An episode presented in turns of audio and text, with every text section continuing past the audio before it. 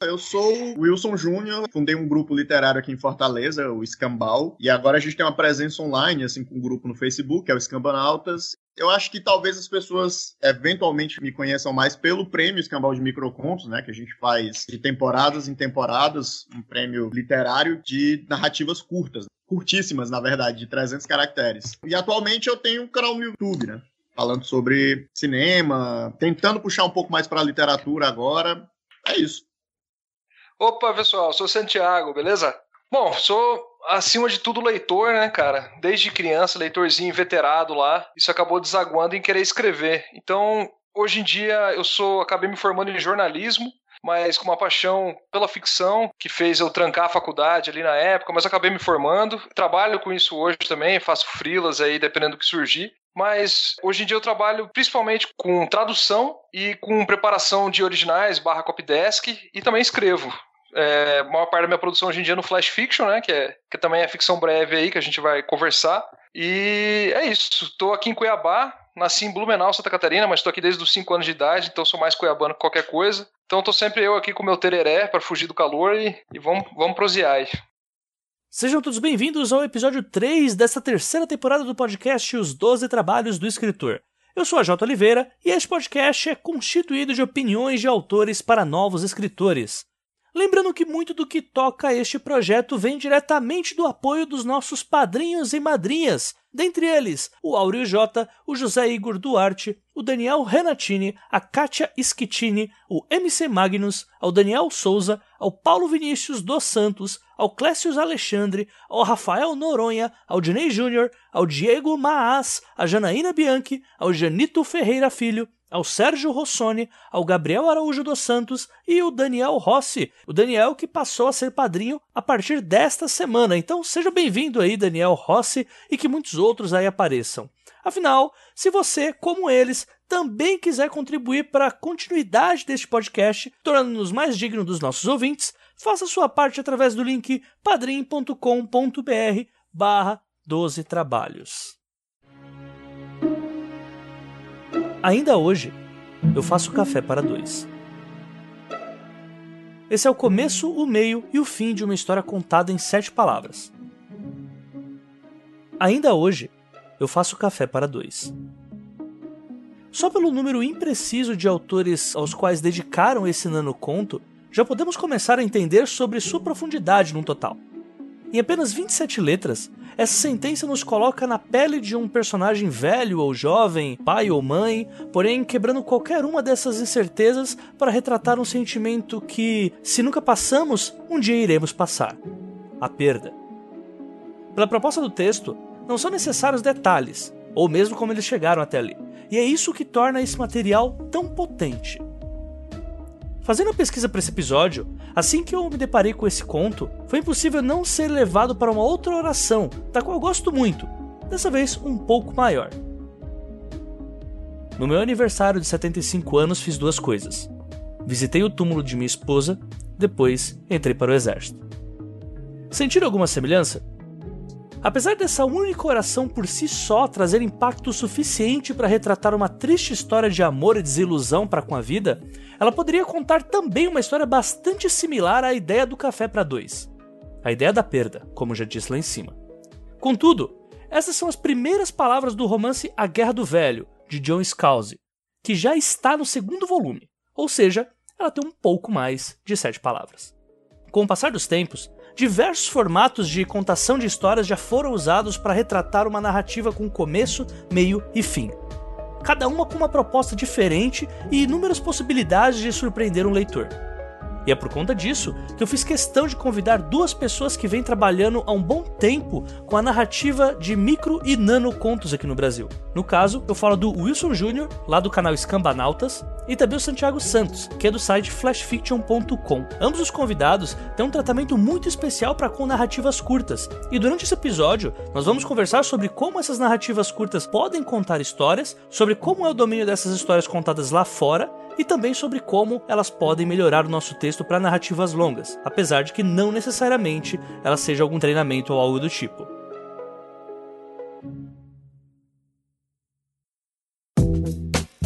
Mas antes do episódio, como vocês viram na semana passada e retrasada, esse seria o momento em que eu faria o anúncio de algum dos romances da editora VEC que está patrocinando essa temporada dos trabalhos pelo ano de 2018. Contudo, enquanto eu estava elaborando o texto de algum dos livros do acervo da VEC, ou HQ, né, não posso falar ainda por enquanto porque eu vou deixar para semana que vem, eu recebi a notificação dos finalistas do prêmio LeBlanc de arte sequencial, animação e literatura fantástica, ficção científica e o terror. O que me fez sair do meu texto é o número de autores da AVEC que foram indicados para as categorias que eu vou tentar para vocês a seguir. No caso, quatro autores, né, que faz da AVEC, pelo menos até onde eu vi, a editora com mais autores indicados aí, pelo menos entre os finalistas, né, que vão ser julgados agora pelo júri especializado. E bom, alguns desses autores, inclusive, já apareceram aqui pelo 12 Trabalhos, né? Então eu queria não só dessa vez deixar a indicação dos romances ou HQs, como também dar os parabéns a todo esse pessoal aí que está sendo reconhecido por um prêmio de literatura fantástica que, assim, ou faz falta ou há uma pouca divulgação. Então eu queria deixar esse espaço aqui dos dois trabalhos também para isso e sempre colocando aí para você que tá me ouvindo agora, que é uma chance ótima de adquirir porque vamos lá aqui, só entre nós, segredo. Talvez seja melhor você adquirir antes deles conseguirem algum prêmio, né? Só pra ter aquele gosto de falar, então, quando era tudo mato, tava lá. Enfim, fica aqui os meus parabéns pro pessoal do Guanabara Real, Alcova da Morte, o Enéas Tavares, a Nikellen Vitter e o André Zan que coordenam que estão como finalistas da categoria Romance Fantástico. Né? Junto com eles, nessa categoria, está o Felipe Castilho com a Ordem Vermelha, que é um livro da Intrínseca. Contudo, o Felipe Castilho vai publicar esse ano ainda pela VEC. Não sei se era segredo, não sei se o Arthur deixa eu contar isso, mas enfim, Arthur, tá contado aí. Eu sei que você vai escutar, depois você me dá um puxão de orelha se não fosse para contar. então, vocês já viram, inclusive, episódio com os três autores né, do Guanabara Real. E caso você que esteja escutando não tenha ouvido ainda, eu vou deixar o link aqui para vocês entenderem o quão fantástica é essa história. Eu ainda não vou fazer aqui um resumo dela, vou deixar para um próximo episódio para falar com um pouco mais de exatidão. Eu já li assim, me apaixonei, tô louco por uma segunda edição disso. E o reconhecimento com o prêmio é mais do que justo. Além disso, também tem a categoria de HQs, né, que é a categoria de histórias em quadrinhos, e que ela foi simplesmente dominada pela AVEC. E quando eu digo isso, eu falo sobre os três autores que eles conseguiram colocar por lá, que no caso é o César Alcazar e o Fred Rubin, ambos roteirista e ilustrador da Canção do Cão Negro, né, que já vem fazendo um certo barulho aí. Inclusive na Comic Con Experience eu tava ouvindo bastante sobre a Canção do Cão Negro lá, lá pela área do, art, do Artists Alley. Eu tenho um, um probleminha na voz para falar Artists Alley, mas enfim. Além deles também, o José Aguiar com a Infância do Brasil e o Rafa Pinheiro com a HQ Salto. São quatro nomes que a VEC conseguiu colocar entre os finalistas, e um detalhe é que, para essa categoria de história em quadrinhos, os três finalistas são da VEC. Então, quando os vencedores forem escolhidos, eu passo aqui para vocês em primeira mão quais foram as HQs e romances premiados. E quem sabe aí o Doze Trabalhos não mantém aí uma fama de trevo de quatro folhas, já que boa parte dos autores que passam aqui acabam ganhando algum prêmio ou outro, pelo menos sendo finalista deles. Então eu espero que fique, porque aí é uma ótima forma de marketing aí pra gente como a grande ferradura de cavalo aí da podosfera literária. Como vocês já devem suspeitar, eu vou deixar aqui na página do podcast os links para quem quiser adquirir qualquer uma dessas obras. Eu não vou deixar nenhuma sinopse por agora, e sim vou deixar para os episódios que se seguirem para falar um pouco melhor, com mais prioridade, né? Ao invés de só falar sobre o prêmio. É, eu vou deixar os links tanto para adquirirem pela Amazon, como também pela Avec Editora. Lembrando que se vocês clicarem no link e comprarem, vocês estão ajudando tanto o 12 Trabalhos, quanto a VEC, quanto esses autores, quanto a literatura fantástica nacional. Vale a pena vocês clicarem e darem uma conferida. Pois a VEC apostou no 12 Trabalhos, assim como o 12 Trabalhos também tem a cara da VEC, então a única coisa que eu posso garantir, e digo isso mesmo sem o patrocínio deles, a VEC faz um trabalho assim extraordinário e vale muito a pena você perder o seu tempo para depois morrer de amores quando chegar no final das histórias que a VEC traz.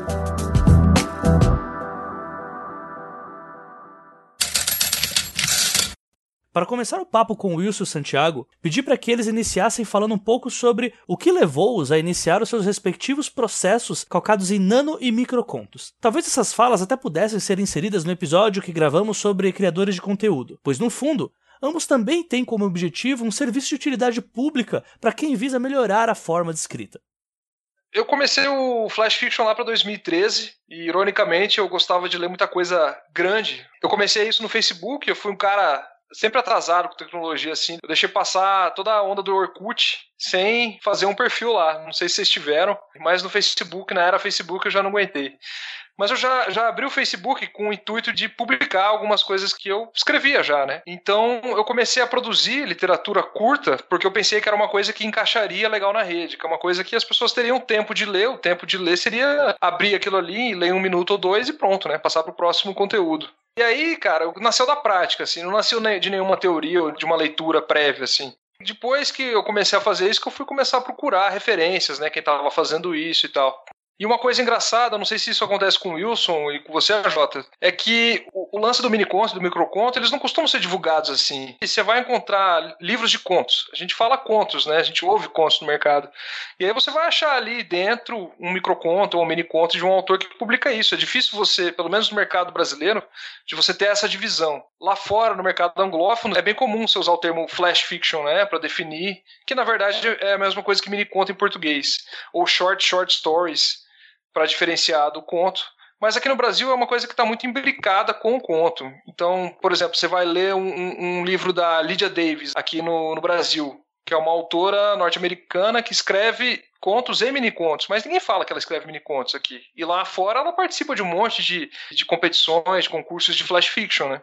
Enfim, eu comecei a fazer o, o, Flash Fiction, comecei a ler isso. E como é que eu defini mais ou menos a métrica do Flash Fiction? Eu faço contos entre 300 e mil palavras, mas com um, um molejo ali, né? Se ficar um pouquinho menor se ficar um pouquinho maior, eles, eles se encaixam. É, eu acho que é, é um pouco besteira, assim, tentar definir uma parede, né? Uma limitação muito pesada nisso. E aí a gente tem, normalmente a gente classifica abaixo de 300 palavras essa linha nebulosa aí como microconto, e aí você teria os nanocontos, que são algumas palavras palavras, né? Então, assim, eu trabalho na, na seara do miniconto, mas de tanto, de tanto ouvir gente se referindo ao miniconto como um, o irmão menor do conto, alguma coisa que não tivesse a potência suficiente de provocar uma reação no leitor, de ser uma coisa menor mesmo, eu sempre me habituei a descrever o que eu faço como drops. Eu chamo os meus textos de drops, drops radioativos, porque é uma coisa que a gente percebe, assim, quando a gente vai falar de mini contos, as pessoas falam, ah, mini conto é o treino para fazer um conto, né? E o conto? O conto é um treino para fazer um romance, né? Ou pra fazer uma novela. A novela, a novela é o treino para fazer um romance.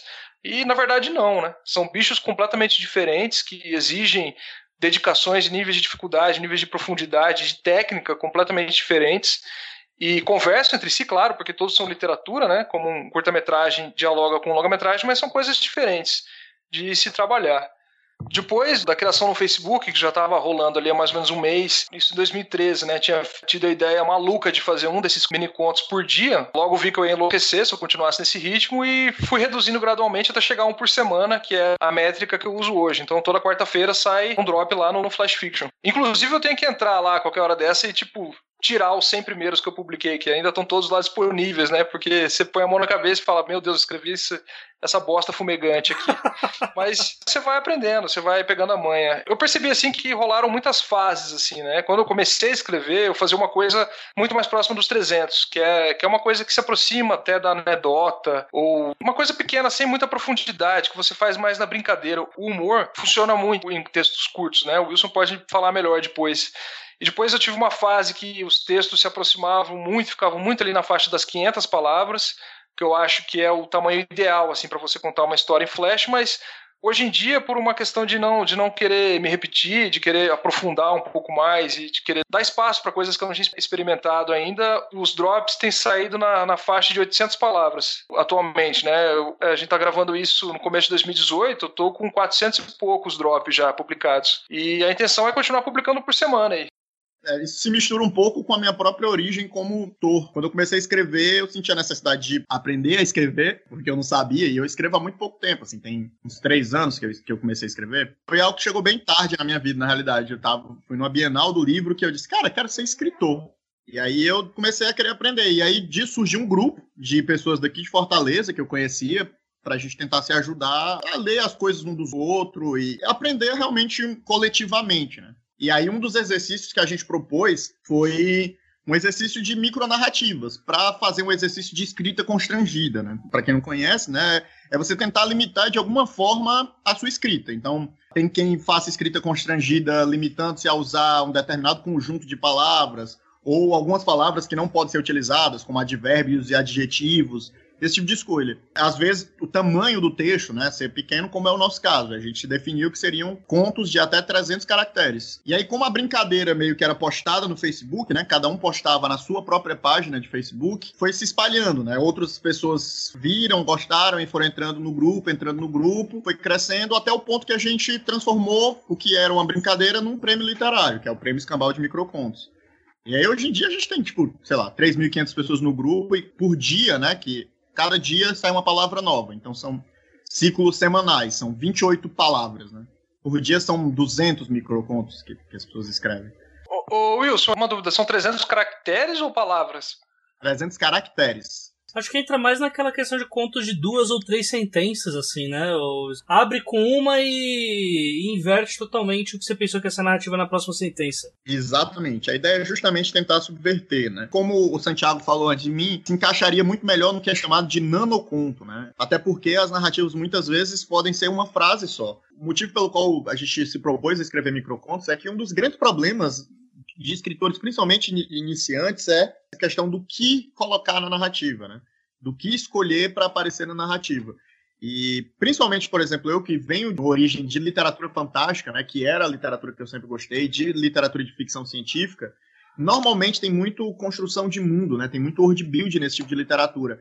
E é muito normal você ver o escritor se perder um pouco nisso, né? Quando ele é mais amador e tal. Perfeito. Ele acaba fazendo uma série de infodumps, né? Jogando uma infinidade de informações que, por mais que sejam interessantes de um ponto de vista de construção de cenário, elas não acrescentam aquela narrativa que está sendo contada ali.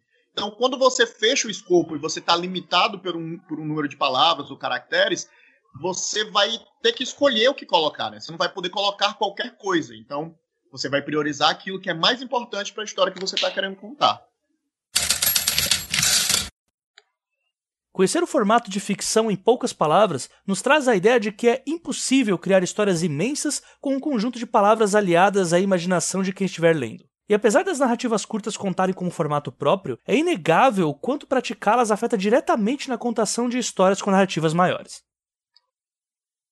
Bom, como eu falei lá no começo, eu comecei fazendo, né? Eu não, eu não procurava, assim, eu mal lia contos quando eu comecei a escrever. Eu era mais a, como vocês, né, vindo do mundo de, de fantasia e ficção científica, que onde impera o romance, né? E sempre quis escrever essas narrativas mais longas. Então, ter aquele veículo ali na minha frente, a internet, e ter aquele lapso de atenção muito pequeno, muito diminuto, fez eu querer escrever coisas curtas. E aí, na necessidade de estudar isso, de ampliar né, o, o repertório para isso, que fui começar a buscar. E quando você vai buscar ficções que são classificadas como mini-contos, você topa com coisas assim que são óbvias que você não tinha pensado, né? Mas, por exemplo, as fábulas do Êxopo ou do Hans Christian Andersen são mini-contos, sabe? Se você fosse separar a Bíblia nos cortes que tem lá, você tá lendo mini-contos, saca? Então, assim, são as fábulas orais, né, normalmente, que são repassadas mitos indígenas, normalmente então cabem ali no mini conto. Então, assim, é, a forma breve de contar histórias, ela tá aí há muito tempo, né? A gente só não costuma tentar para elas. E o Brasil tem uma cultura muito forte de crônica também.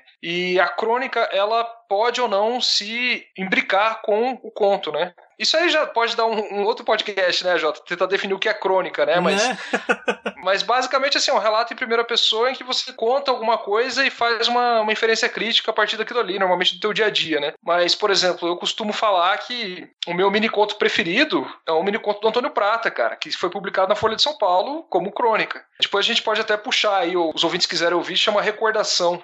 Se colocar recordação Antônio Prata, já, já aparece fácil aí. Eu falo que é um conto, um mini conto é de umas 500 palavras, que é a história de um cara, que seria ele, que entrou num táxi e o taxista contou uma história para ele. É isso, ele sai do táxi. A história se, se desenrola né, nessa fala desse cara. Então, é, depois de, de dar uma, mais uma, uma mergulhada aí, eu acabei saindo com dois livros, dois autores que eu sempre indico para todo mundo, que eu acho que são, assim, fundamentais, sabe, para entender o mini conto hoje, cara. Que um deles é o Cortázar, Julio Cortázar, argentino. Ele tem um livro chamado Histórias de Cronópios e de Famas, em que ele faz tanto mini quanto micro ali dentro. É interessante, cara, que talvez você encontre, inclusive, alguns que se encaixem ali nos, nos 300 caracteres. Que tem uns, uns menores que são assim, ó, instruções para chorar. Aí ele ensina como a pessoa chorar. Instruções para subir escada. Instruções de como ameaçar o ministro mandando uma carta com uma aranha dentro. É muito interessante, cara. Ele começa a abrir um panorama de que tipo de experimentalismo você pode fazer num conto em que você dispensa arco narrativo ou mesmo personagem, sabe? E conta uma história sobre um ambiente, por exemplo. E aí você tem o outro que o AJ citou aí, que é o, o Luiz Rufato, com Eles Eram Muitos Cavalos, que são cerca de 70, né? Mini contos que desenham um dia na cidade de São Paulo, mas esse um dia é múltiplo pra caramba, que tem todo tipo de voz possível, seja um narrador jovem, velho, é, indígena, um, um, cara urbano, pessoa rica, pessoa pobre.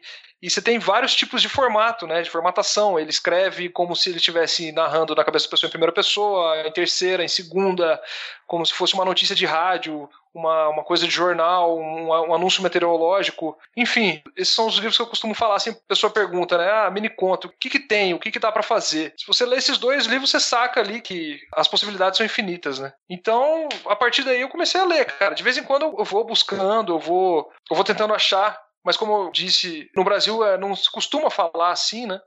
Pois é, como eu falei, foi aquela proposta de escrita, né? Foi uma proposta que a ideia do grupo era a gente estar tá sempre se provocando a fazer exercícios e tal. E aí o Moacir, que é um dos editores do site do Escambau e tal, ele sugeriu essa coisa, né? De, ah, vamos escrever microcom. E aí definiu esse limite de 300 caracteres e aí foi que eu me deparei, né? E obviamente não foi só eu que participei, mas o grupo inteiro. Então, eram eu escrevendo microcontos, né, todos os dias e lendo os microcontos que as outras pessoas escreviam. Então foi foi assim que eu descobri esse mundo do, do, do, da microliteratura, no meu caso, da nanoliteratura, né, dessa literatura bem pequena.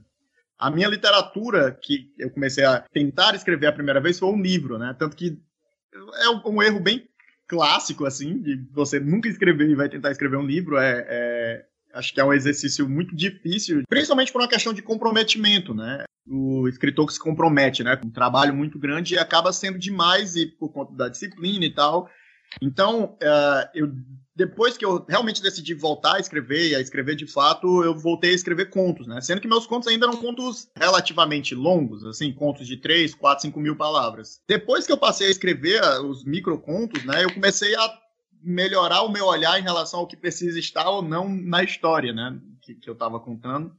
Então, é engraçado que, por exemplo, eu chamo de conto, né? Mas eu escrevo numa linha parecida com a do Santiago. Assim, hoje em dia eu, eu gosto de escrever textos com até mil palavras, assim.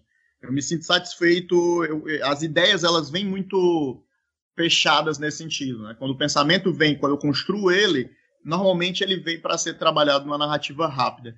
Eu gosto desse formato justamente porque eu consigo sentar e escrever ele. E, obviamente, depois eu vou fazer o trabalho de edição, de você reler o texto e adicionar ou retirar palavras, mas eu gosto de como eu consigo resolver aquele processo, aquele trabalho criativo ali de uma sentada só, né? Acho que a Jota está passando por isso, acredito que o Santiago também, que quando você está ali na ideia de produzir romance, de produzir trabalhos mais longos, até esse trabalho ser finalizado, o senso de recompensa, é, psicologicamente falando, ele é muito pouco. E quando você escreve um conto desse, quando você escreve um trabalho desse, você finaliza alguma coisa, né? E essa sensação de você finalizar algo, é, é, principalmente um trabalho criativo, é, é muito boa. O Neil Gaiman que fala, né? A maior dica para os escritores é termine. Não deixe as coisas pela metade, né? Pois é, pois é. É, eu, eu, eu, queria aproveitar o gancho aí do, do Will só falar que quando a gente começa a escrever, seja que for, conto, mini-conto, microconto, nanoconto, novela, romance, vai ser uma bosta, entendeu? Sempre a gente sempre começa escrevendo mal, mesmo que a pessoa tenha leitura pra caramba, sabe? Porque escrever é outro músculo, né? Você pode ter uma bagagem enorme de literatura, seja de que gênero for, mas quando você vai escrever, demora para você engrenar. Então, essa coisa de escrever curto realmente, né, te dá uma recompensa mais imediata e te estimula a escrever mais, cara. Eu, eu acho que é tipo aquela coisa, né? É, você vai escrever, provavelmente vai ser ruim, mas pelo menos é ruim completo, né? Não é ruim completo como a maior parte dos outros trabalhos mais longos que você vai fazer, né?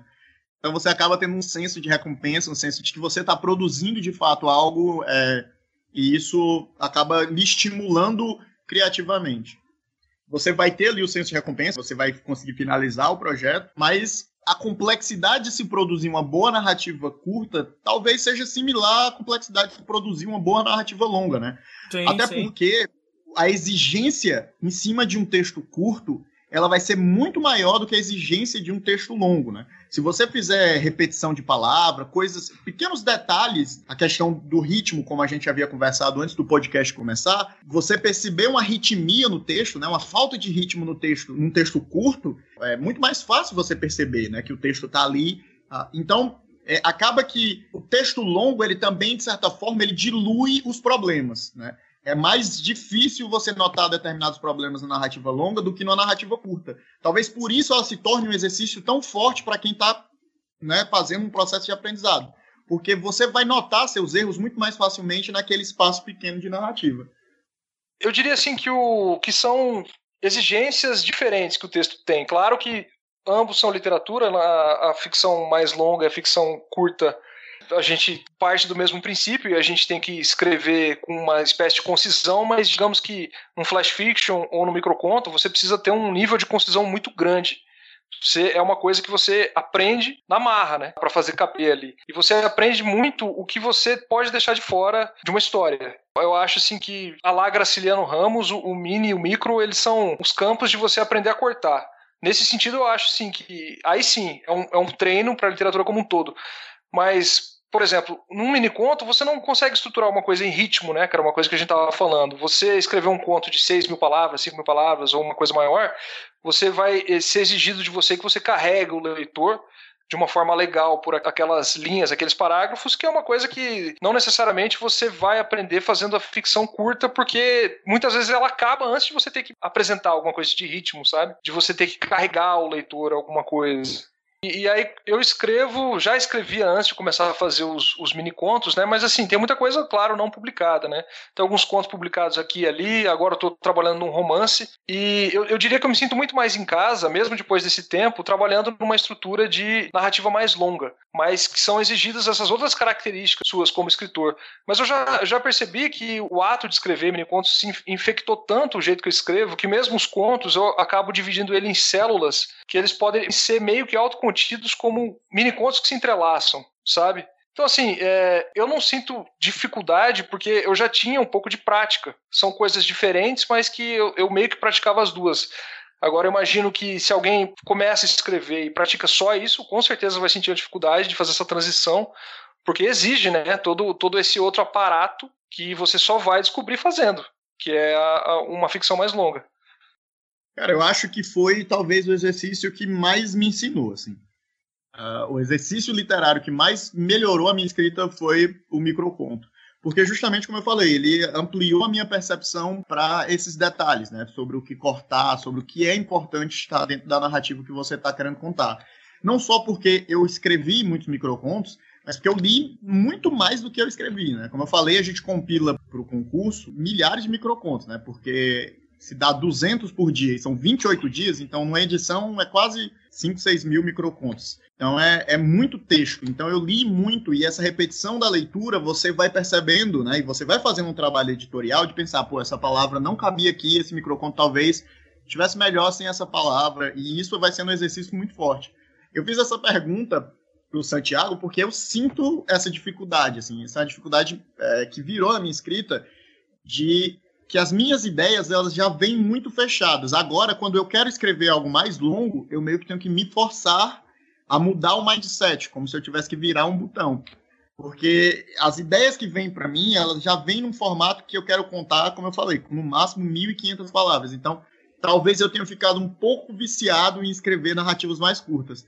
E aí eu até meio que gostei da tua resposta, Santiago, porque eu, o meu atalho para poder escapar disso na escrita do romance foi fazer isso, né? Foi eu escrevo a, a minha narrativa em cenas que são costuradas juntas, né, e tal, são continuadas, mas é como se cada cena fosse um, um, uma flash fiction, né? Então eu escrevo cenas de mil palavras, digamos assim, e aí foi o, o subterfúgio que eu criei para poder manter o mesmo mindset, mas conseguir produzir narrativas mais longas. É engraçado que você falando isso, é, é você usou uma metáfora muito melhor, cara, que eu me embananei para explicar aqui, que é apertar um botão né, que é escrita do mesmo jeito, mas parece que é outra coisa. Parece que quando você vai, é, você tem uma ideia para um, um flash ou para um micro, você parece que depois de um tempo você começa a treinar a tua cabeça para focar naquilo que realmente importa da história, sabe? Sim. Então, não sei, se, se, você vai ambientar, por exemplo, um conto num, num laboratório que estava rolando experimentos científicos, e aí você tem um personagem que vai sair da água, que ele era um experimento científico, e ele vai pular a grade, ele vai entrar lá e vai libertar outros experimentos científicos. Você não precisa pensar, de fato, na geografia do lugar, você não precisa saber se aquilo ali é uma instalação do exército ou não é. Você precisa saber, no máximo, sabe, tipo, que, perso que personagem é esse que você está fazendo, sabe? Você, você, cria na hora ali um pouquinho, ah, o corredor, a sala tal. Digamos assim que você foca no, no que realmente é importante. Agora, se você vai fazer um conto maior, você precisa criar um, um, todo um universo que seja mais coeso, que você possa ir e voltar e que você possa colocar os personagens para habitar ali, né? Então é, é, mais ou menos isso que Wilson falou mesmo. Você treina a prática da escrita, né? Da, de colocar a palavra uma atrás da outra, mas a, a forma de escrever parece que é diferente quando você pensa numa narrativa maior. É, é curioso, por exemplo, que no processo, falando do meu processo, né, escrevendo o livro, eu vou escrevendo e aí eu termino e aí eu dou aquela lida, né? No, e eu fico pensando aqui, ah, eu tenho que fazer uma descrição aqui, eu tenho que fazer uma descrição aqui, porque eu não preciso ter, digamos assim, essa concisão toda, né? Eu, eu estou escrevendo um romance, então, querendo ou não, é um luxo que você tem quando você está escrevendo narrativas mais longas, é que você pode escrever um pouco mais, você pode descrever um pouco mais, você pode colocar uma fala a mais ou uma, uma reação a mais, porque, você, né, porque não é uma narrativa rápida, né? E aí essa coisa de é, é, acaba que vai caindo muito, né? É um trabalho já para quando você vai revisar o, a narrativa. Eu digo assim, porque eu tenho, como eu falei, é como virar um botão, eu tenho muita dificuldade de voltar o botão para o modo escrever com mais volume, né?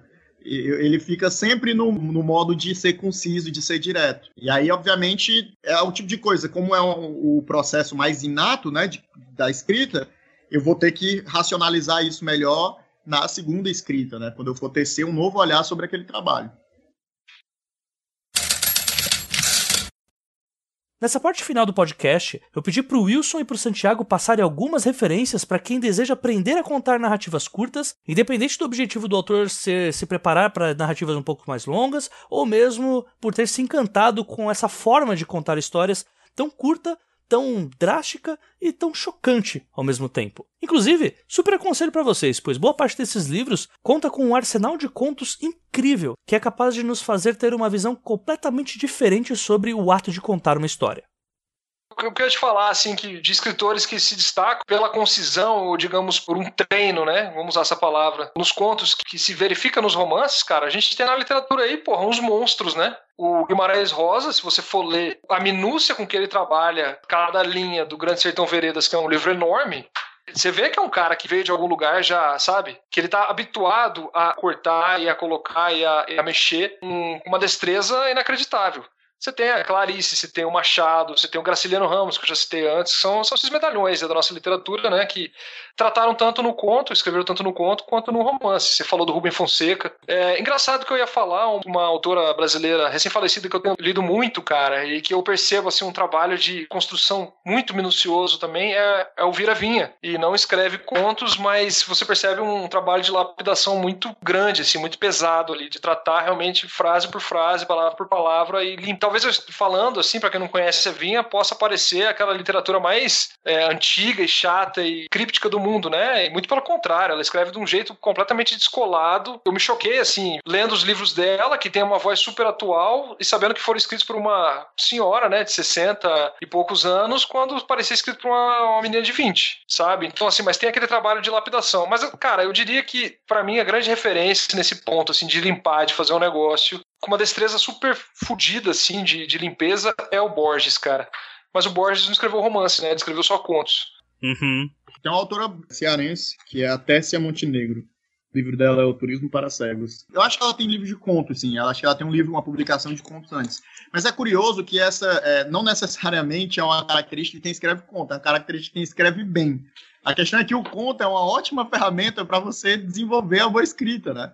Porque você vai justamente pegar esses elementos de construção de frase, construção de narrativa e a escolha de palavras. Você pega, por exemplo, o que o próprio Hemingway fala da questão de do cortar, né? Cortar tudo para o máximo que der.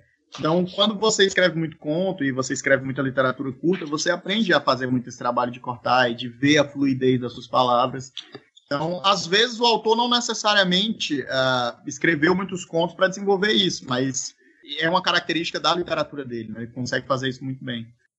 Ah, o, os dois que eu comentei lá no começo, acho que são essenciais, cara. Você consegue ter um, um, um panorama de tudo que é possível fazer e te dá ideias do que não foi feito ainda, mas que você pode tentar, que é o Eles Eram Muitos Cavalos, do Luiz Rufato, e o do Cortázar, é, Histórias de Cronópios de Famas. Eu recomendaria, tendo consciência de que a maior parte do seu público é um público online, ler o flashfiction.com.br, porque 400 textos de flash fiction já publicados. É, e eu ainda recomendaria fazer um exercício mais interessante, que seria você ir lá nas primeiras publicações do Santiago e você intercalar o que você lê um desses flash fiction dele mais antiga e uma mais recente, que aí você vai conseguir ter um paralelo de como foi o progresso dele na questão do desenvolvimento da técnica dele na, na flash fiction. Né? Só um pouquinho que eu tô apagando os primeiros aqui. Mas uma outra coisa, outra dica que eu daria, por exemplo, é vários concursos hoje em dia de microcontos, né, de micronarrativas. Tem o próprio do Escambau, mas tem aquele Swik, Swik, uma coisa assim. É a plataforma, ah, né? É uma plataforma nova, né? é, né? Tipo um Watchpad também. É uma plataforma, eles estão eles estão promovendo muitos concursos, mas eu sabe o que é que talvez seja a, a, uma das coisas mais interessantes para fazer? É escreva, né? Como o próprio Santiago falou, o processo dele foi um processo de ele foi lá e fez, né? No Microcontos também foi assim, né? A maioria das pessoas, ninguém tinha escrito narrativas tão curtas. Eu vejo muitas pessoas que participam do prêmio do Escambau fazendo desafios pessoais. Ah, todo dia eu vou escrever uma narrativa com 500 caracteres, com mil caracteres. É, se propõe um desafio desse, que é um desafio que, mesmo que você tenha um trabalho, estude, é algo que você pode ali ter um compromisso que você consegue executar. E tente, né? E faça. É, o que eu ia falar pro, como complemento, assim, né, que eu sempre indico esses dois que eu considero as bíblias, né, do, do gênero. Mas tem muita coisa acontecendo, embora a gente não consiga às vezes identificar, porque, né, tem aquela coisa de não indicar que é mini conto, mas você tem mini conto dentro de livros de contos, etc. Mas dois autores é, atuais, contemporâneos, que fazem um trabalho muito legal, na verdade três, cara. Tem a, a Noemi Jaffe, daí de São Paulo, que costuma, ela tem um blog que ela publica microcontos, nada está acontecendo, o nome do blog dela, e ela acabou de lançar um livro pela Companhia das Letras que eu me esqueci o, o, o título, mas é uma capa que tem um ovo e uma maçã. Depois eu posso passar aí, a Jota, para você colocar, que Sim. são todas narrativas curtas. Tem o Marcelino Freire, que inclusive organizou, né, no, lá para 2004, eu acho, um livro que ficou até relativamente famoso, que é os, as, é, os melhores mini, mini microcontos brasileiros alguma coisa assim, é um livrinho pequenininho de bolso que tem gigantes da, da, literatura brasileira escrevendo contos bem curtos. E tem um cara de Israel, velho, que eu gosto muito, é o Etgar Keret, Keret, não sei como é que fala, que, por exemplo, ele lançou um livro aqui no Brasil chamado Sete Anos Bons, traduziram, que são só histórias que, assim, baseadas na, na vida dele, sabe? São meio que crônicas, meio que contos, e todos curtos também, e tem um mais genial que o outro ali dentro. E claro, né, tem os concursos do Wilson, tem o que eu estou fazendo, tem esse pessoal que está se aglomerando, tentando abrir um espaço né, na internet para isso. Porque não é uma coisa que tem assim com muita frequência. Gente contemporânea aí fazendo isso, além do Marcelino Freire e do Edgar Keret, que não fazem só isso, mas fazem também isso, né? Tem a Lydia Davis, que é a norte-americana, que publicada aqui pela Companhia das Letras, tem um livro dela chamado Tipos de Perturbação, que é bem interessante, tem umas coisas ali que talvez não agradem todo mundo, mas é mais um, uma amostra do que pode ser feito, né, nessa ficção curta. E quando a gente vai pra internet, cara, eu não tenho como deixar de, de indicar uma menina aí de São Paulo, a Aline Bay. Cara, a mulher escreve demais. Ela é um fenômeno. Ela lançou um livro agora pela editora Nós, chamado Peso do Pássaro Morto, só que é um, é um romance. Não é bem dessa produção dela que eu tô falando, mas ela publica toda sexta-feira no Livre Opinião que é um, é um blog de São Paulo e é um melhor que o outro, cara. Recomendo fortemente, se quiser, Jota, de passo o do meu preferido dela aí, para você colocar o link para o pessoal conhecer, mas tem Por muita favor. coisa dela lá, tem, tem, deve ter mais de 100 já que ela publicou, né? E se você curte ler inglês, consegue ler inglês, aí o mundo se, se expande exponencialmente, né? Você tem vários sites que, que são dedicados a isso. Na, na, na, área da ficção de gênero, você tem, por exemplo, Daily Science Fiction, e você tem o Everyday Fiction, que são que tem de segunda a sexta. Eu, não, eu não, acho que o Everyday é de segunda a segunda, que manda um continho no teu e-mail de até mil palavras. Eu estava dando uma olhada na internet, pesquisando para algumas coisas para relembrar aqui para o podcast. Eu acabei de topar com um projeto novo, que, em inglês, de um site chamado Chip Pop. Pop barato, né? Que é só texto de mil, de mil palavras também. Então, assim, para fora da, do, na língua inglesa, você tem muito projeto dedicado a isso, fora outras revistas e, e, blogs que trabalham só com isso. Então tem bastante coisa, assim. Você tem que, né, tem que conseguir pescar, porque se você chegar no Google e jogar mini conto, não aparece quase nada, né? Aparece um monte de pesquisa de mestrado e doutorado. Então acho que a gente pode. Pode jogar uns links aí, né, Jota, no, pode na descrição do programa para o pessoal conhecer, né? Com certeza. Com certeza, aceito todas, tá? Já fiz algumas. Enquanto você vai falando, tô fazendo um monte de anotação aqui. E aí tudo vai estar tá no link do post. É, e eu indicaria talvez assim como exercício para você conhecer, ler os próprios prêmios de microconto, né? Tem a aba lá com os resultados dos últimos seis concursos, então cada semana são 35 microcontos que você pode ler. Eu acho um exercício super legal. É, como eu falei, estava falando com o Santiago, eu não consumi muita literatura né, de micro e literatura porque eu já passo tanto tempo. O prêmio de microcontos acontece trimestralmente, né? Desde que começou. E desde que era o desafio, né? Então já faz três anos. E eu leio muito microconto nesse processo, né? De autores amadores. Acabei não lendo profissionais dessa área, assim. Leio muitos autores amadores que, na realidade, Muitos dos autores do Escabal também são autores profissionais, então eu li profissionais, talvez não especificamente em microcontos. Eu leio tanto nesse intervalo de tempo que eu acabo que quando eu vou ler outras coisas, eu procuro ler realmente outro tipo de literatura, porque eu já leio, consumo tanta no, no processo do meu concurso, né, do concurso que eu, que eu promovo, que se eu ainda fosse terminar o concurso e pegar outros para ler, era demais, né? é isso aí, isso aí. Mas, é, respondendo à tua pergunta, talvez nos primeiros momentos que a gente começa a pesquisar sobre escrita, né, sobre o processo de escrever, escrita criativa, sobre dicas boas para quem está querendo começar a escrever, a primeira dica que você recebe é o show don't tell, que é o mostre e não diga. Essa é uma das primeiras dicas que a gente recebe, né, do mostre e não diga. E quando você está no espaço de, de narrativas curtas, a sua tendência natural vai ser dizer. Porque dizer é mais rápido. É justamente o oposto do que normalmente se propõe, né? Que é mostrar. Só que isso é um atalho, né? É, como, é um, como funciona como atalho, da mesma forma que funciona como atalho na narrativa longa, o que você vai estar fazendo é, de certa forma, empobrecendo a sua narrativa, para poder tentar fazer ela acontecer de maneira mais rápida. Né? Então, uma das coisas que eu já daria atenção é isso, né? Cuidado com. É, outra coisa que é muito comum as pessoas tendem a usar é a questão dos adjetivos e dos advérbios. E aí, mais uma vez, como a narrativa é curta, em vez de você fazer uma descrição de um personagem, vai, é muito mais fácil você adjetivá-lo, né? É muito mais rápido, você vai estar economizando é, descrição quando você está usando adjetivo. Só que aí é aquela coisa, né? Justamente por uma falta de percepção do que precisa ser descrito, do que precisa ser dito. E isso vai acabar prejudicando no que, no que diz respeito à qualidade e à estética do texto. Então, ficar atento à dica mais básica, mais primordial que a gente acaba recebendo, que é mostre e não diga. Mesmo que pareça muito convidativo, você está fazendo exposição, né? Você está dizendo. Eu complementaria falando que quem quiser ver na prática, assim, o que é isso de limpar o texto, de ver esses pequenos defeitos e, e tentar deixar ele o mais conciso possível, pode ouvir o Três Páginas, que é um podcast que infelizmente está em, em ato, né? Mas que o Fábio Fernandes fazia junto com a Clara Madrigano e convidados.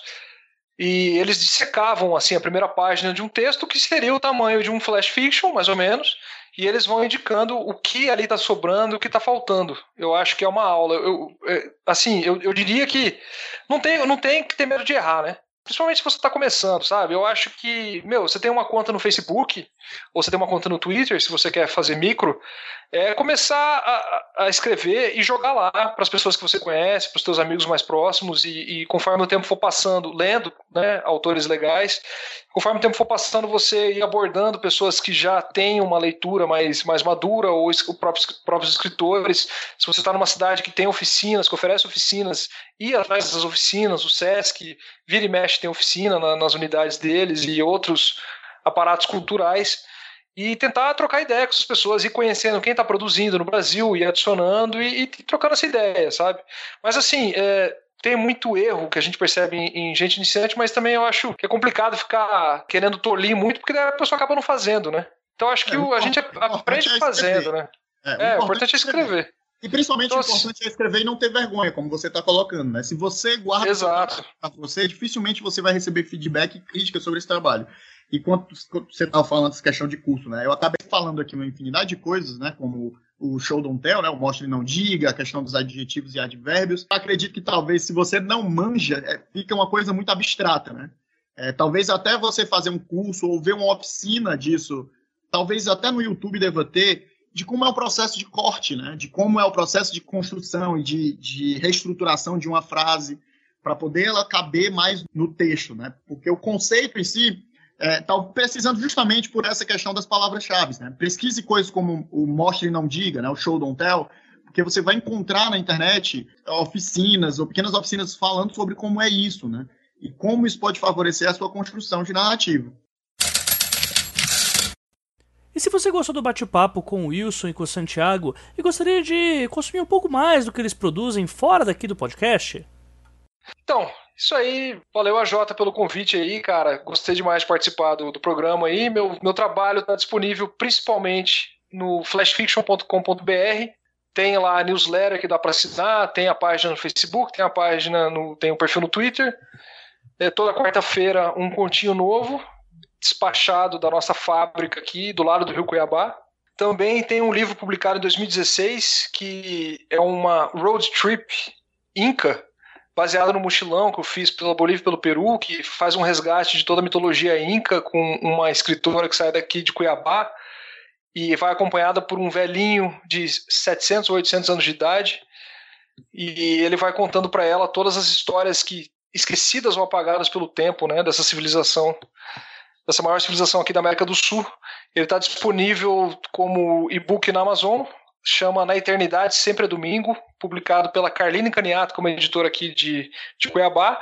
E também tem umas edições físicas, quem quiser procurar pode entrar no site da editora ou falar comigo pelo Facebook, que escritor, e principalmente escritor independente, é tudo cacheiro viajante, né? Tem que andar com, com os livros embaixo do braço para onde vai, porque é assim, né? E também estou planejando agora, fazendo os preparativos finais do de um livro que vai sair pela editora Patuá de São Paulo, que é na verdade uma compilação dos melhores flashes que já rolaram até agora, mais ou menos, e vai sair, acho, acho que é bom não fazer nenhuma previsão, mas ele vai sair em 2018. Vai se chamar Algazarra e quando tiver mais novidades aí eu vou poder falar, mas por enquanto é isso. Obrigado, um abraço para os dois aí. Eu não sei nem se eu agradeço. Acho que demorou demais para me chamar. Eu estava conversando com você sobre os primeiros momentos aí, antes do Dos Trabalhos começar. Eu estava ali no, no conversando. Só agora fui chamado. Então, tem aí uma mágoa no meu coração. Mas brincando, assim, foi massa participar. O Santiago é, é uma referência na, é, Talvez eu, eu faça muito mais um trabalho editorial no que diz respeito a narrativas curtas e, e micronarrativas, né? Tá com bastante tempo que eu não escrevo microcontos e o, o, Santiago traz aí o olhar de quem escreve, né? Semanalmente aí as narrativas curtas, então tem um, uma bagagem mais rica. Então foi muito massa participar com ele aqui do, do dos trabalhos. E para quem não conhece, eu tenho, a sou editor do site do Escambau, né? O Escambau funciona de maneira coletiva, então a gente recebe textos no, de autores amadores. A ideia é justamente ser um espaço coletivo de divulgação de escritores, então a gente recebe conto, crônica, poesia e outro trabalho, né? resenha e etc. E o e-mail é escambanautas.gmail.com. Acho que a Jota vai colocar no link da postagem. E agora eu estou me aventurando no YouTube, né? Desde novembro para cá, fazendo crítica literária. Tem vídeos de oficina, né? Eles ainda estão poucos, mas eu pretendo aumentar, né? São vídeos porque eu faço oficinas de escrita aqui em Fortaleza, dou cursos na Rede Cuca, que é uma rede de espaço público, né? O AJ até estava falando sobre ter espaços que promovam esse tipo de curso de escrita. Aqui, por sorte, começamos aqui em Fortaleza, na, na Rede Cuca. E aí eu estou convertendo esse material para tentar fazer em vídeo, né? O que você dá numa aula de duas, três horas mas para ficar no vídeo curtinho. Estão falando sobre diálogos, falando sobre estrutura narrativa, esse tipo de coisa. Então se inscreve lá no, no YouTube, no canal do Escambau. E acesso o, o site né, do, do Escambau no, nas interwebs aí, escambau.org. Tem vários textos de vários autores. Eu acredito que a Jota já, já publicou por lá, Jota, ou tu tá me negando o texto ainda? Tô te negando o texto. Não, é, peraí, não. não, já saiu sim, assim? já saiu, já saiu, já saiu. Então é um espaço que a ideia é justamente a gente construir coletivamente, participar. E eu convido a todos a participar do Prêmio Escambau de Microcontos. Por sinal, nesse momento está em hiato, mas volta dia 1 de abril, né? É, vai ser o primeiro dia do, do, do prêmio. Do e não vai ser prêmio. mentira, hein? Não vai ser mentira. Não vai ser mentira. Já vai, vai ser o, o sétimo prêmio Escambau de Microcontos já. E é super divertido. Todo dia a gente sorteia uma palavra de maneira aleatória e você tem que escrever um microconto de até 300 caracteres, que é uma das coisas muito legais que aconteceu no processo de promover um concurso de micronarrativas. Foi ver muitas pessoas que nunca escreveram participando, né? Então é, é tem várias pessoas que não são escritores nem amadores, né, nem profissionais, na realidade passaram a ser escritores amadores no momento que começaram a participar do concurso de microcontos. Então é um espaço muito legal para você que, mesmo que ainda tenha ali aquele medo, aquela hesitação, se testar, né, tentar conhecer aí um formato literário diferente, né, que não sejam os contos ou os romances, nessas narrativas mais curtas. Quem quiser me ler, tem coisas boas e coisas ruins. Eu tenho uma coluna no site do Escambau lá, se você quiser é, na minha coluna com meu nome, né, Wilson Júnior, tem, tem coisas que eu não me orgulho, tem coisas que eu me orgulho, mas é isso aí, não pode ter vergonha, que é para poder a gente receber as críticas e, e ir aprendendo. Né? E eu agradeço aí a vocês dois e foi muito divertido. E chegamos ao fim desse terceiro episódio, onde falamos sobre narrativas curtas com Santiago Santos e Wilson Júnior, respectivamente cobrindo microcontos e nanocontos. Sempre lembrando que nos comentários do episódio ou nas redes sociais, o assunto do podcast continua. E através dele, quem sabe, nós possamos pegar as dúvidas que vocês colocam e também criar uma pauta nova, fazendo uma parte 2 desse episódio. Super aconselho vocês a fazerem isso, inclusive, já que também me faltam os comentários por aqui.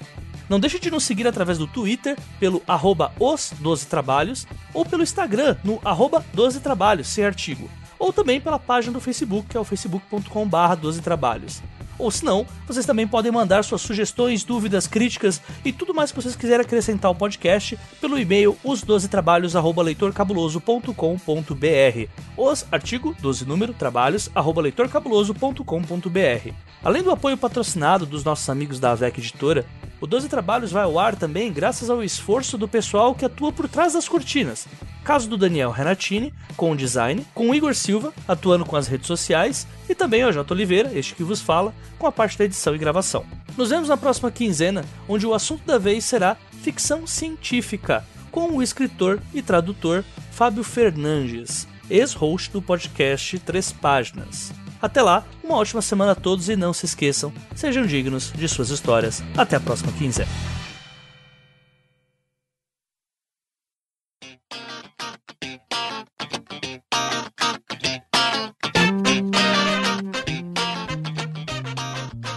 Leitura de comentários e recados da semana aqui do podcast Os Doze Trabalhos do Escritor.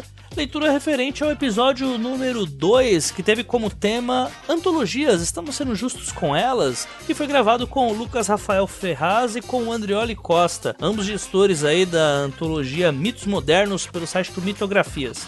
Aproveitando já a deixa de que é para falar sobre esse episódio, eu quero deixar aqui os meus parabéns, não só para eles dois, mas também pro Leonardo Tremesquim, né, o Léo Mitocôndria, lá do podcast do Mitografias, pois os três acabaram gerindo essa antologia e na semana passada nós ficamos sabendo que a Mitos Modernos entrou como finalista aí do prêmio Leblanc, que é o prêmio que eu divulguei agora no começo do episódio falando sobre os finalistas, né, que a editora VEC conseguiu emplacar quatro autores aí entre os finalistas das categorias e na categoria de antologias nacionais, simplesmente o pessoal arrebentou. Quem não escutou o episódio passado, fica aí a dica, escuta lá, porque foi uma baita lição aí que o Lucas e o Andreoli passaram sobre como criar antologias sem abusar do autor, né? Criando, como disse o Andreoli, com amor e carinho. Mas agora a gente vê esse processo dando frutos e eu não fazia ideia de que a antologia ganharia algum prêmio, até porque, como eles mesmos disseram na entrevista, eles não tinham a pretensão para isso, né? Entrar aí entre os finalistas nessas condições foi bem impressionante, assim. A primeira fase ela era feita por votação popular, então o André veio até me agradecer pela divulgação do episódio tão rapidamente, só mesmo a gente sem saber que estava acontecendo, né? E ele acha que o, pelo menos o episódio dos trabalhos foi bem relevante. E eu vi que teve um número de downloads bem legal mesmo. Então fica aqui os meus parabéns tanto pro Andrioli, quanto pro Lucas, quanto pro Léo, que fizeram um trabalho assim excepcional e principalmente aos autores né, que participaram, a Isa Próspero, Michel Costa, a Jana Bianchi, aos próprios gestores aí que também colocaram seus contos ali presentes. Tá bem legal assim a antologia, sabe? Quem não viu ainda, por favor, é algo que eu peço assim, leiam. Leiam porque o produto tá muito legal. E lá no episódio 2 vocês podem ir que o link para download gratuito tá lá disponível para quem quiser, quem tiver curioso para saber o que, que raios essa tal antologia de mitos modernos aí tem de tão especial. Começando aqui a leitura de comentários, destaco aqui os dois comentários fora o do Andrioli que ele deixou lá do episódio também. Foram dois comentários de pessoas que já vinham comentando, então eu vou querer ressaltar aqui para vocês. Pessoal, vamos comentar aqui no episódio também para deixar o papo rolar um pouco mais depois do episódio, sabe? Pois a visão que eu tenho aqui, obviamente ela é enviesada de acordo com tudo que eu já participo no podcast, né? Com eu quem gravo a entrevista, então eu já tenho as minhas minha forma de ver alguns assuntos. E eu recebi bastante mensagens através das redes sociais, de pessoas posicionando a favor, é, me colocando alguns pontos que seria legal, assim, falar também sobre antologias, que até daria pra gente colocar uma parte 2 para esse assunto, mas é legal se todos esses comentários estiverem lá na página do episódio, porque aí acaba gerando aquele efeito chat, né? E todas as pessoas que chegarem lá vão poder também conversar sobre isso e, além de tudo, nós também poderemos trazer uma certa relevância pro assunto, né? É legal se o editor aparece aqui e vê que o pessoal tá engajado com o podcast, inclusive ajuda muito ao Dois Trabalhos ter aí mais propostas uh, como, a da, como a gente tá tendo agora da AVEC ou algum outro tipo de patrocínio pontual que possa haver. Primeiro eu vou falar aqui do comentário do G-Rock, que ele já tinha comentado no outro podcast, né, sobre o blog dele, XP Literário, e agora ele comentou o seguinte: mais um ótimo programa. Bom conhecer pessoas que trabalham com antologias de forma séria, oferece ótima oportunidade sem enganar ninguém. O que eu gostei mais desse episódio foi conhecer o trabalho dos convidados com mitografias. Irei conferir os trabalhos por lá. Preciso fazer algumas pesquisas em mitologias diversas para um projeto de romance que pretendo escrever. Muito legal esse comentário, inclusive é algo que talvez tenha faltado a gente falar no episódio passado de que as antologias elas são ótimas para você entender como que em uma narrativa curta a gente consegue equilibrar a sensação entre começo, meio e fim pois quanto mais curta é a narrativa, e isso provavelmente vocês tenham visto agora nesse episódio, a única coisa que vai mudar nelas são os pontos de impacto e o número de camadas que você vai aplicar para cada personagem e também o número de detalhes. Então, consumindo bastante narrativas curtas, além de você ter uma diversidade a mais aí de histórias, né, para poder se entreter, você também vai ter uma bagagem um pouco maior sobre escrita mesmo, né? Seja para analisar a forma do texto, seja para entender um pouco mais sobre quais estão sendo as tendências, já que você também consegue ver os comentários de outras pessoas. Então é bem interessante assim esse ponto que o que o D-Rock tinha colocado. Também tem aqui o comentário do Mike Uevani, que ele me corrigiu, inclusive, no, no comentário, né? Me corrigiu não, mas ele acentuou que eu tô pronunciando o nome dele de forma correta. E o comentário dele foi o seguinte: além das informações sobre antologias, ainda aprendi um bom punhado de informações sobre o trabalho editorial que os textos devem passar. Acho isso tudo muito importante para os escritores, principalmente os que enveredam pela autopublicação. Entender que esse tipo de análise do trabalho não tem como objetivo podar o texto original, mas de lapidar e explorar o máximo de potencial para que ele tenha sucesso e entregar para o leitor o que se propõe.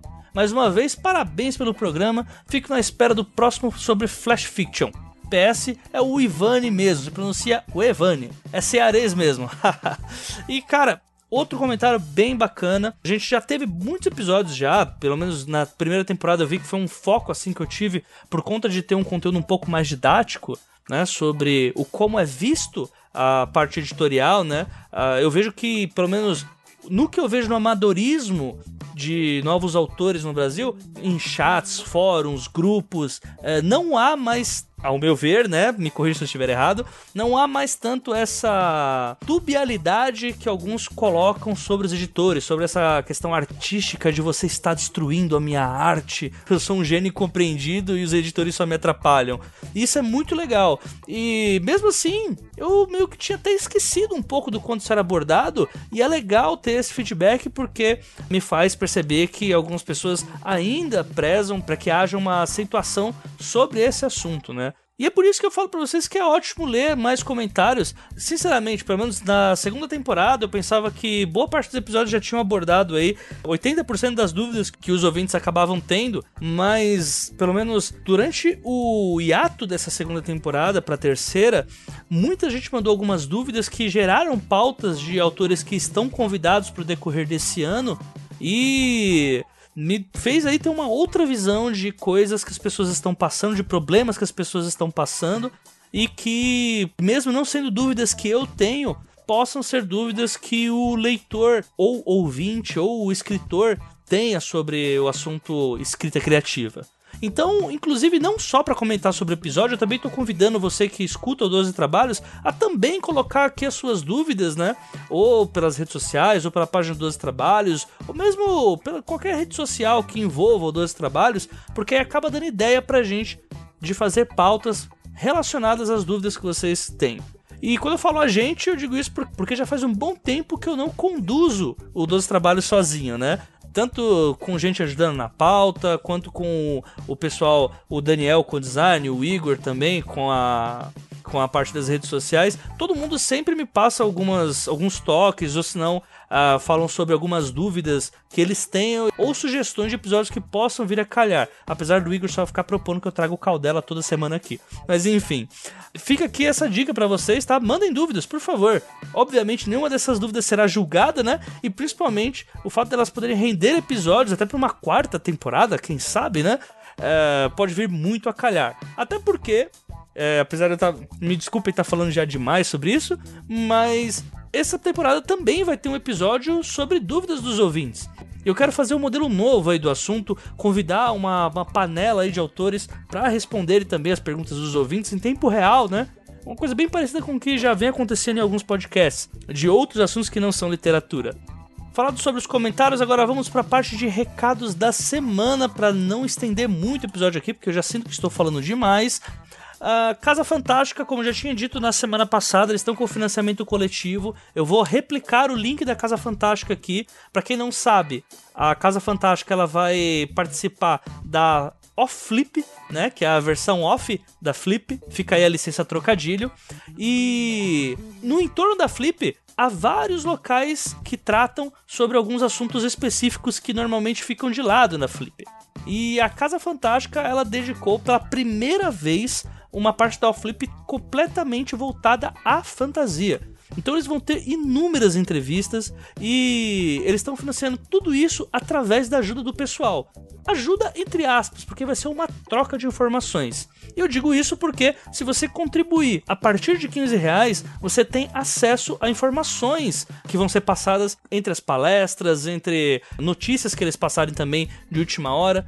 E até melhor, se você contribuir com 50 reais, um mês só, gente. 50 reais. Você não só vai ter acesso a todas as entrevistas de conteúdo ao vivo que eles vão passar pela Casa Fantástica, como vocês vão poder fazer perguntas ao vivo também pro pessoal e também vão ter por 15 meses as gravações de cada uma das palestras, entrevistas, oficinas que fizerem lá na Casa Fantástica.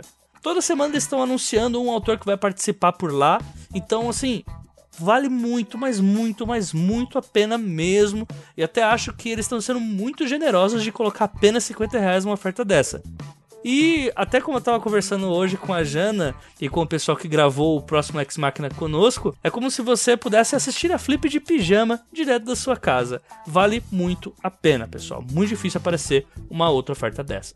Próximo recado, meta do Padrim. Raramente eu falo do Padrim aqui na parte de recados, normalmente eu deixo aqui já pela parte que é construída pelo episódio. Só que nós estamos chegando muito perto de bater a meta do Padrim, onde o podcast começa a se pagar onde o podcast passa a se pagar realmente. Faltam coisa de 40, 50 reais para bater, eu não sei como é que vai estar tá no momento em que eu publicar o podcast, Mas a questão é, a meta vai envolver uh, um grupo secreto para os leitores, escritores, ouvintes do 12 Trabalhos.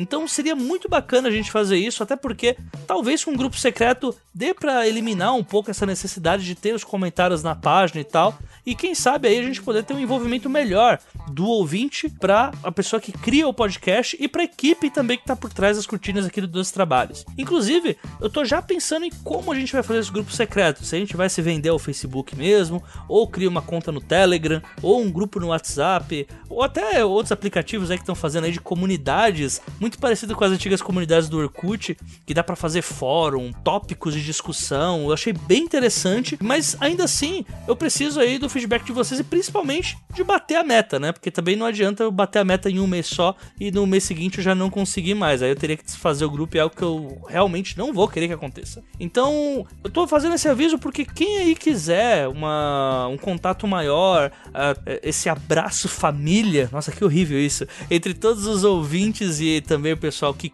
cria aqui o Dois Trabalhos, é, se você tá pensando em contribuir, cara, vamos que vamos, porque agora é o momento. É muito legal a gente ter esse tipo de aproximação. Vários outros podcasts têm seus grupos particulares, né, em que rola muita conversa, muita discussão. Eu já modifiquei algumas recompensas lá no Padrim, então tem recompensa agora para participar do desafio X Máquina, dependendo do quanto você contribui. Tem recompensa para você ter um episódio completamente dedicado a você, que já tem até padrinho que já comprou essa meta. E lógico, se vocês tiverem ideias de novas recompensas que possam ser colocadas que sejam do agrado de vocês, também podem mandar. Mas a ideia principal é que, batendo as metas, eu possa aí avançar nesse projeto que é o 12 Trabalhos. Último aviso da semana, como já de praxe, meu romance lá pelo Wattpad, Asas Pingentes e Imortais, está disponível, chegando a 6 mil leituras, chegando muito perto de 6 mil leituras, diga-se de passagem, e chegando no clímax da história também. Então, como sempre, eu já venho falando que o pessoal tá bem alvoroçado por lá, né? O número de leituras tá aumentando bastante. E se você gosta aí de uma história fantástica, uh, urbana, envolvendo anjos, demônios, criaturas mitológicas e uma gotinha de mistério e policial em cima disso, é só vocês irem lá, Asas Pingentes e Imortais. Vou deixar aqui o link na postagem desse episódio. Vai estar tá tudo no link do episódio para vocês clicarem e irem caso tenham interesse. E por agora é isso, pessoal. Acabaram os recados, acabaram o... as mensagens que vocês mandaram. Então ficamos aí para daqui a 15 dias com o episódio sobre ficção científica que eu gravei com o Fábio Fernandes e tá bem legal. Até daqui a 15 dias. Falou! Bom, obrigado pelo convite, Jota. Adorei participar aqui com você e com o Wilson, que eu já conhecia, né, os dois aí pelas ondas internéticas, que a gente vai se, se conhecendo. O mundo literário pode parecer grande, mas é pequeno. Logo, logo a gente vai, né, vai se abraçando aí. Nossa, ficou muito, muito podre isso aí. Pera aí, deixa eu voltar. é. Bom, vamos lá. Take 2, né? É isso aí, vamos lá. É... Pô, Jota, obrigado pelo convite aí, cara. Adorei participar aí. É... Meu trabalho acessível. Não, peraí, velho. Take 3, vai. Ok, olá. cara, para falar de literatura, falou tudo. Aí na hora que chega de falar de si mesmo. É, não, mas escritor, escritor tem essa. É cara. o cúmulo é da humildade. Fazer, é o cúmulo fazer propaganda, né?